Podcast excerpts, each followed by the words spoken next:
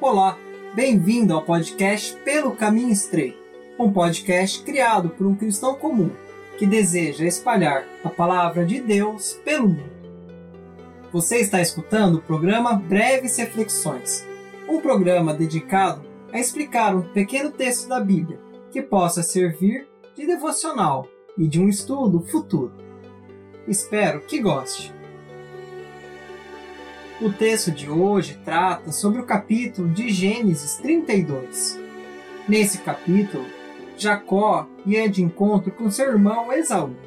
Ambos já tinham enganado e pecado muito entre eles, e muito ódio se acendia por parte de Esaú. Por causa disso, Jacó temia seu irmão, pois ele vinha armado e com vários homens em sua defesa. Se preocupava com as integridades de suas posses, de seu gado e de sua família. Diante dessa aflição, suplicou em oração a Deus, tendo em vista a promessa de bênção sobre a sua descendência. E Deus lhe respondeu: Certamente te farei bem, e farei a tua descendência como a areia do mar, que pela multidão não se pode contar. Jacó então se regozijou em Deus e esperou nele. Jacó tinha tanta certeza da vitória e da proteção divina que lutou com Deus por toda a noite no val de Jaboque, perseverando e prevalecendo. Recebeu a bênção de Deus por isso e declarou: Tenho visto a Deus face a face, e minha alma foi salva. Assim, vemos como Deus é fiel e bom. Ele é o sumo bem, e não há nada de bom que não venha dele. A sua fidelidade é além de eterna e é sempre acompanhada de benignidade para com os que o temem. Quando fazemos um acordo, um contrato, um pacto ou uma promessa com alguém, nossa honra e nossa palavra está em jogo. E nós, sendo imperfeitos, nos preocupamos em cumpri-las. Aquele que é justo e minimamente honroso cumpre o que promete no tempo certo. Caso contrário, sofre sanções, punições e sua honra e palavra não valem mais de nada. Não há mais confiança nele.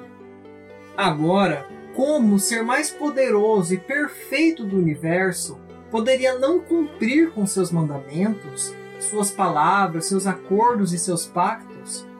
É impossível para Deus perder a sua santidade e benignidade. Como Deus poderia ser punido caso descumprisse sua promessa? Quem é mais poderoso do que ele?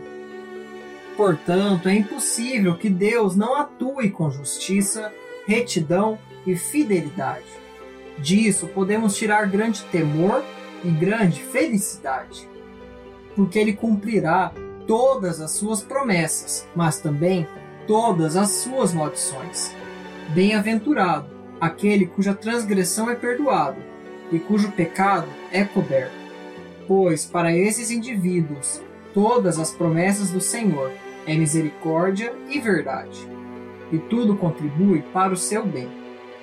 Assim, é indissociável a fidelidade de Deus para com as suas promessas diante do seu povo.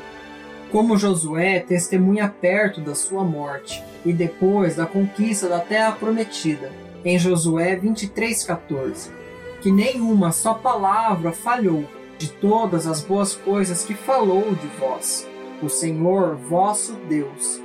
Todas vos sobrevieram, nenhuma delas falhou.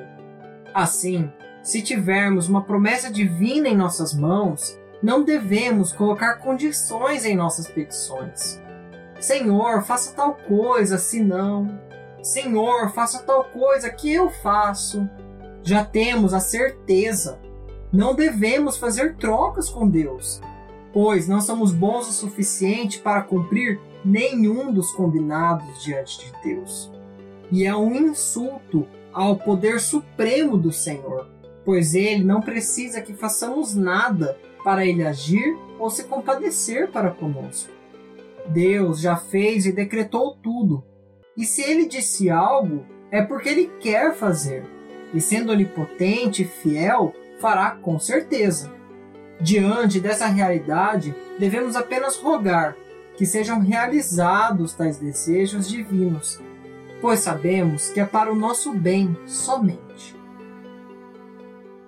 Obrigado por ter assistido ao podcast Pelo Caminho Estreito. Até a próxima!